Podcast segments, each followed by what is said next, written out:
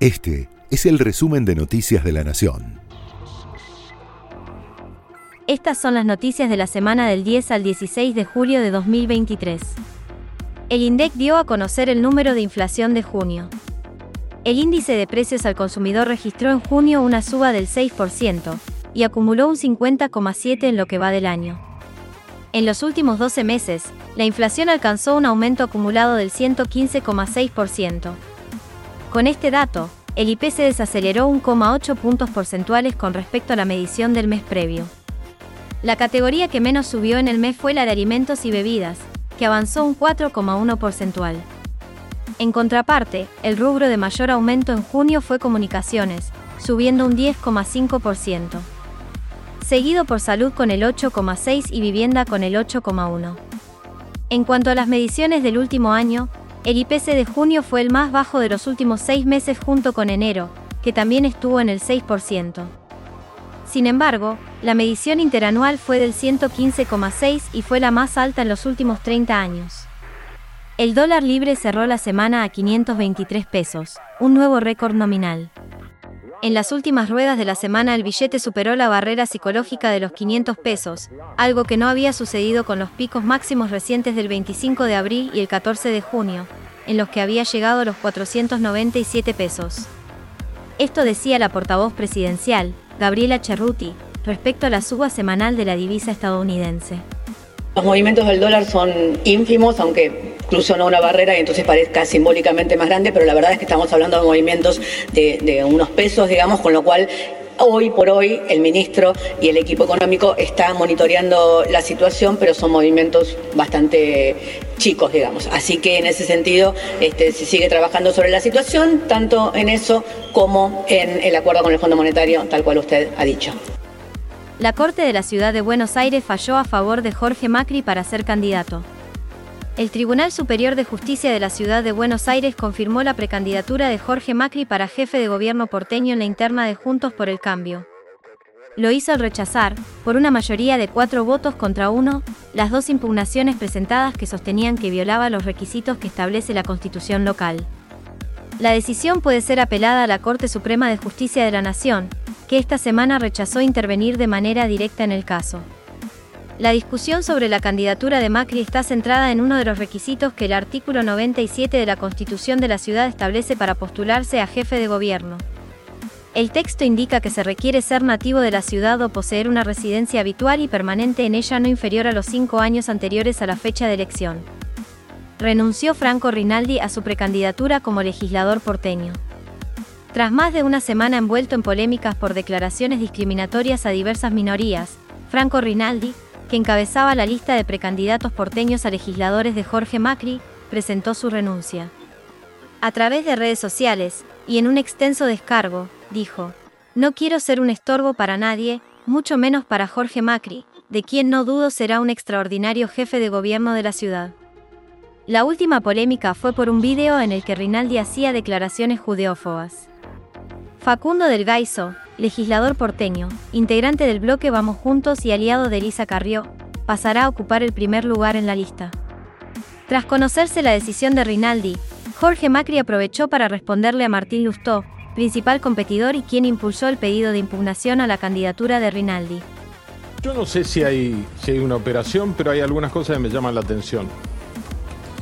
Primero lo que quiero hacer es eh, reconocer porque para mí es, es valioso el gesto de Franco que toma una decisión personal para proteger un proyecto de conjunto, dando lo más preciado que tenía para dar, que es su propia candidatura, renunciando a, lo más preciado que tenía. Yo he dicho otra vez y lo vuelvo a reiterar, no coincido con sus dichos, pero sí eh, creí en sus disculpas sinceras. Dicho esto, hay algo que me llama mucho la atención. La UCR toma esta postura ahora absoluta, ¿no? Es, absoluto el repudio a Franco Rinaldi. Ahora, hagamos una pequeña memoria. ¿Franco Rinaldi es por primera vez candidato de Juntos por el Cambio en la Ciudad de Buenos Aires? No, ya fue. En el 21 también. En las elecciones anteriores. De todos Juntos por el Cambio. De todos Juntos por el Cambio. Y la UCR no dijo nada. El calendario electoral marca el turno de Santa Fe. Este domingo se vota en una provincia clave para la interna entre Bullrich y Larreta. La disputa principal es entre Maximiliano Puyaro y Carolina Lozada, los dos candidatos a la gobernación del frente opositor al peronismo. Los dos principales candidatos a presidente de Juntos por el Cambio estarán presentes en las elecciones internas. Por su lado, el candidato gobernador del peronismo, Marcelo Lewandowski, mostró menos despliegue en estas pasos, porque a diferencia del otro frente tiene una disputa que parece definida holgadamente a su favor con los otros tres candidatos de su espacio político. Elisa Carrió fue dada de alta de su internación, pero deberá hacer meses de reposo. La referente de la coalición cívica se refirió a su estado de salud tras el accidente isquémico transitorio por el cual estuvo internada un par de días en un hospital santafesino. Ya estoy en mi casa y voy a hacer reposo absoluto algunos meses, indicó en un mensaje que publicó en redes sociales. Carrió sufrió una descompensación mientras hacía campaña en Santa Fe el miércoles, cuando se encontraba en un almuerzo en un club local y comenzó a sentir un dolor en el pecho. Messi será presentado en el Inter Miami este domingo. El club de la MLS se encuentra revolucionado. Esta semana ya contó con la presencia del nuevo entrenador, Gerardo Martino, viejo conocido del capitán de la selección argentina, quien debutará el sábado en el banco del club que dirige David Beckham. Lionel Messi ya se realizó los estudios médicos y participó de su primera práctica, pero será presentado recién el domingo con un gran evento en el estadio Dry Pink de Fort Lauderdale y su debut está previsto para el 21 de julio contra Cruz Azul, de México, por la Leagues Cup. En una entrevista que dio a la televisión pública y se conoció esta semana, Messi anticipó su expectativa en su nuevo club. Si bien estamos felices de la decisión que, que tomamos, preparado y con, con ganas de, de, de, afrontar el nuevo, el nuevo desafío, el nuevo cambio. Por el hecho de irme a, a jugar a Estados Unidos, mi mentalidad y mi, mi cabeza no, no, van a no va a cambiar y voy, voy a intentar de, de, donde me toque estar ahora dar el, dar el máximo para mí, para mi nuevo club y, y seguir rindiendo al máximo nivel.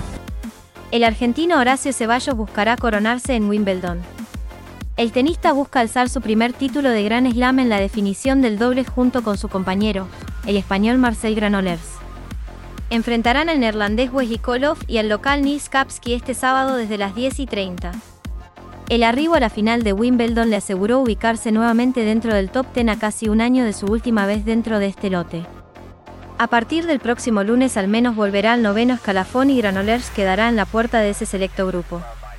Por otro lado, la definición individual masculina será una pelea por el número uno del ranking, y tendrá lugar el domingo entre el español Carlos Alcaraz y el serbio Novak Djokovic, quienes se ubican primero y segundo respectivamente. Ojalá, ojalá así sea, para eso estamos acá, vamos a intentar ganarla a toda costa, eh, estamos jugando muy bien, estamos con muchas ganas, con mucha convicción, eh, creo que el nivel de hoy se, se, se demostró eso, ¿no? que, que estamos jugando muy bien y bueno, vamos a hacer todo lo posible. Elisa Carrió fue dada de alta de su internación, pero deberá hacer meses de reposo.